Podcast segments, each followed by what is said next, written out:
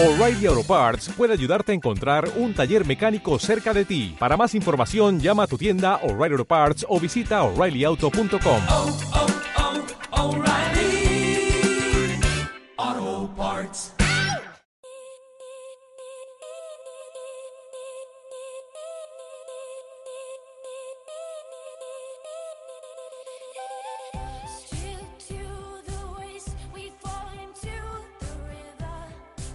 No sé por qué cuando oí esta canción pensé en ti, Mónica Rubio. Muy buenos días. es verdad, la, mm, me llamó la atención porque, porque hace referencias a, a cosas de, de, la, de, la, naturaleza y luego tenía una fórmula muy original de, de introducir la, la canción, como habéis oído. Y por ello, mmm, si te parece, la iremos utilizando de vez en cuando. Sabes que me gusta cambiar de, melodías y de, músicas y demás, pero mmm, bueno, está bien, está bien eh, tener una de, digamos, de, asiento, ¿no? A la que recurrir de vez en cuando. Muy bien. Has preparado muchas cosas, ¿eh? Oh, te, sí, te, sí. te, veo con, con, un, con, ansia trabajador en, en, esta nueva temporada, en esta segunda temporada, que, que merece la pena. Gracias. Volvemos con ganas. Está a gusto aquí, ¿eh? Sí, se, se está bien, ¿eh? eh, por muchos años que Pues se sí. dice. Vale. bueno, va, mm, empieza, empieza tú a, a, contarnos exactamente por dónde, por dónde entramos, eh, porque tenemos una noticia, como siempre, mm, para que la gente lo sepa, una noticia que dedicamos a, al ámbito local, otra al ámbito nacional y otra al ámbito más internacional. Sí, pues empezando por, por los temas locales y aprovechando que el lunes en el CEMACAM eh, va a iniciarse un cursillo sobre mm, identificación de aves y, y turismo ornitológico. Eh, pues eh, yo quiero indagar un poquito más en qué posibilidades reales hay um, de eh, ofertas laborales o de desarrollar tu propia empresa ahora que parece que la gente se anima un poco más. Y porque mucha gente me decía, vas a hacer un curso, porque yo quiero participar, ¿no? Vas a hacer un curso de identificación de aves, ¿dónde va a parar eso? ¿Dónde? Pues esto va a parar ese trasfondo, que es un, un posible puesto laboral. Para comparar, para ver lo que hay en el mundo, me he fijado que, por ejemplo, en Perú, eh, quiere eh, eh, hacerse líder en este tipo de, de, turismo que antes podíamos pensar que era un turismo mochilero o de gente que gastaba poco, un, poco así esa idea, pero eso ha sido superado. Han hecho estudios, han visto que el turista que, que, va a observar aves, a, a, estar un poco en contacto con la naturaleza, al final se gasta el doble que el turista convencional. Anda. Exactamente. con lo cual, eh, ya, eso ya es un, un, aspecto atractivo ¿no? a la hora de pensar en, en, en, hacer una empresa.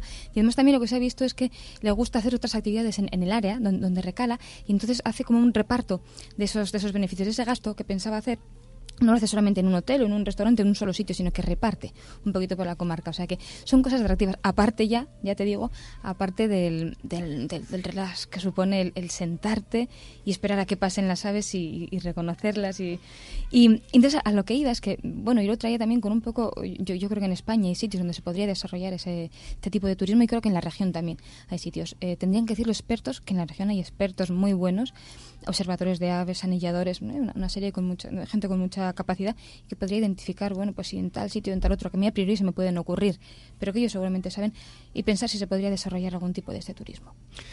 Yo creo que, que, la verdad interesante es, de vez en cuando te encuentras algún ejemplar por ahí raro. Hace poco, viajando cerca de Murcia, eh, apareció un, un grupo de, de, ejemplares que yo no había visto nunca. Eran azules, azul muy oscuro, con las colas blancas. Y, y, y estaban eh, casi casi metidos con las eh, con los cuervos. Está, está, con cuervos de verdad. Sí, sí. Y, y, fue algo que me, que me, extrañó mucho porque no los había visto nunca y no, y, no los supe reconocer. A mí me viene un nombre ahora pero me viene confuso.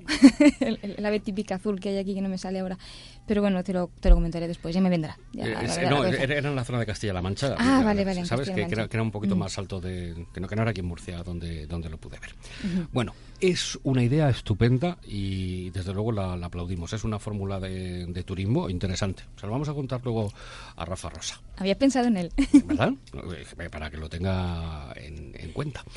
Y aparte del turismo ornitológico, nosotros vamos a hablar de otro asunto. Sí, un asunto ya a nivel europeo, subiendo un poco el escalón, que hay una... Eh, es una noticia que me ha hecho un poco de gracia, porque Europa por fin va a establecer una red de información sobre especies exóticas invasoras. Yo creo que aquí ya todos tus oyentes saben de sobra lo que es una exótica invasora. No, no es solamente una especie que viene de fuera, sino que además se encuentra tan a gusto que empieza a crecer, a proliferar y puede eh, eh, estropear el hábitat para otras especies que hay aquí, puede sustituirlas. Un, un ejemplo que todo el mundo conoce los cangrejos de río americano. Ajá. Es- exactamente. Bueno, pues ahora eh, eh, Europa, eh, la, Unión, la Unión Europea va, va a hacer una, una red online con una serie, unos datos, una- unas, unas bases de datos donde cualquiera va a poder acceder y decir, bueno, yo me voy a tal sitio, a España, o de cualquier sitio de España o de, o de Europa, y voy a ver qué hay en este, en este, por ejemplo, en este río. Vas a un río y te dice, bueno, pues aquí hay tal, tal y tal. Y yo te digo una cosa. A mí si me dice aquí hay siluro, esta no se mete. ¿Sabes lo que te digo? ¿Por qué? Co- conoces al siluro, ¿no? No. El siluro, el siluro no, es un pez, el siluro es un monstruo que, que puede llegar casi a los tres metros. Un pez de río traído de fuera. ¿Qué me dices? Claro, y aquí, aquí pues es un ejemplo, está tan a gusto y tan bien que se ha puesto a crecer a. ¿A- engordar? y alcanza pues un, un tamaño enorme. Y a mí, antes no había aquí, antes no había, pero yo ahora cojo, cuando esté, esta red se puso ayer en marcha, o sea que está recientita. Yo puedo ir, mira, me voy a ir a- al Ebro y tal. Me dice, no, pues mira, aquí hay siluro. Digo, che, ahí no, ahí no entro. Eh, no, es, es, es dato curioso, quiero decir. Pero me vale también para...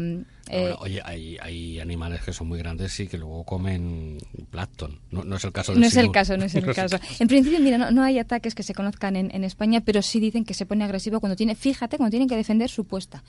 Con lo cual, un animal de esa longitud, pues mm, te quedas ahí. A mí me vale, ¿sabes por qué me, me ha gustado esta idea? Porque muchos ecologistas muchas veces decimos, mm, ante las mascotas exóticas, estos animales, decimos, mm, vale, sí, tal. No es de mi agrado, pero bueno, eh, lo permite la ley. Pues, Si vas a tenerlo, pues ten mucho cuidado, ten mucho conocimiento, que sepas que igual te vive 40, 50 años, lo que tienes es que los requisitos que tienen, no los sueltes, que no se te escape. Y, y te miraban así como diciendo, esta, esta, qué extrema es. Bueno, pues al final de estas mascotas han venido una serie de problemas que hoy sí la gente los reconoce.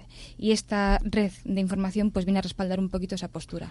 Pero mm, una pregunta así en voz alta de estas, eh, casi casi retórica, ¿eh? Eh, mm, es imposible ponerle puertas al campo, Prácticamente, ¿verdad? prácticamente. Sí, pero bueno, a mí me gusta ser un poco utópica a veces, ¿sabes? Entonces lo que, lo que yo pueda no hacer, eso no lo voy a hacer porque alguien lo haga, yo voy a intentar no hacerlo. Sí, sí, sí, sí, no, sí, me parece bien, pero, pero que es que mm, luego te encuentras con que hay tantas personas que no Sí. son capaces de pensar Mm. en, en lo que eso supone a posteriori, sino que, bueno, ay, qué bonito que es el bichico este que me lo voy a traer Sí, y, sí. y le voy a echar ahí al Si estanque es que, y no sé ¿sabes? cuánto. Si es que son bonitos, si es que es verdad. Por eso Claro. se venden. Y, y lo que no entiendo es por qué, por qué se hace ese comercio además tan tan Mm. bueno ahora ahora ya parece que se ha frenado un poco pero sobre todo con las aves exóticas Sí. eso era ya vergonzoso Mm, mm. bueno a ver que nos hemos quedado en una en la dos y nos falta Y, la tres Sí, nos falta una noticia nacional que me ha hecho gracia porque es una noticia recurrente que suele repetirse cada año y, y a mí la verdad es que si no me lo cuentan cada año me, se me vuelve olvidar. Es el tema de los tapones de corcho. Ah, yo- yo- yo- eso, eso sí que no, no- que no vamos que, que te, ahora ahora te cuento ahora te cuento el tema está en que, en, en principio, tú preguntas a cualquiera la gente sabe, eh, tiene, tiene un conocimiento de que el tapón de corcho es el más idóneo pues, para el vino, el champán, el cava, ese tipo de bebidas que transpiran o respiran, como pueden decir. Y que además eh, sostiene una, mm, una industria que es, bueno, lo repito, sostenible. Quiero decir, eh, permite que haya unos bosques del corno, que es un paisaje, una biodiversidad, retiene el suelo, ese tipo de cosas, ¿no? Y, luego mm, tú vas a comprar tu botella y ni te acuerdas de, mirar si... si, si yo, yo es que doy por hecho que va a venir con tapón de corcho y no siempre ocurre, ¿no? Entonces un poco la campaña es para recordar, para decir, bueno, pues si al, que han hecho un estudio, si el noventa y pico de las personas quieren tapón de corcho, pues que, se acuerden de mirar, porque luego resulta que vas a comprar y no es tan fácil porque viene tapadito y tú no te enteras de, de qué tipo de tapón lleva la botella. Yo sobre lo del corcho, hace unos años eh, Vitaliano, que es un hombre que sabe muchísimo de vinos, ha hablado de una normativa, eh, de un cambio en la normativa del taponado con una nueva sustancia que era muy parecida al corcho, en principio porque porque mm, corcho para tantos millones y tantos millones y tantos millones de botellas de, de vino que ahora, bueno, de vino y de, de otras eh, de otras categorías que se que se venden no era suficiente. Entonces, eh, no sé yo no sé yo cómo, cómo andará eh, eso en la legislación, pero pero igual lo, lo preguntamos. Lo podemos mirar. Yo sé que España produce 3.000 millones de, tapones, de tapones al año, que me han parecido como, como muchísimos. Bueno, ¿Cuánto alcornoque? Y, y que subsistan. y lo dejamos ahí.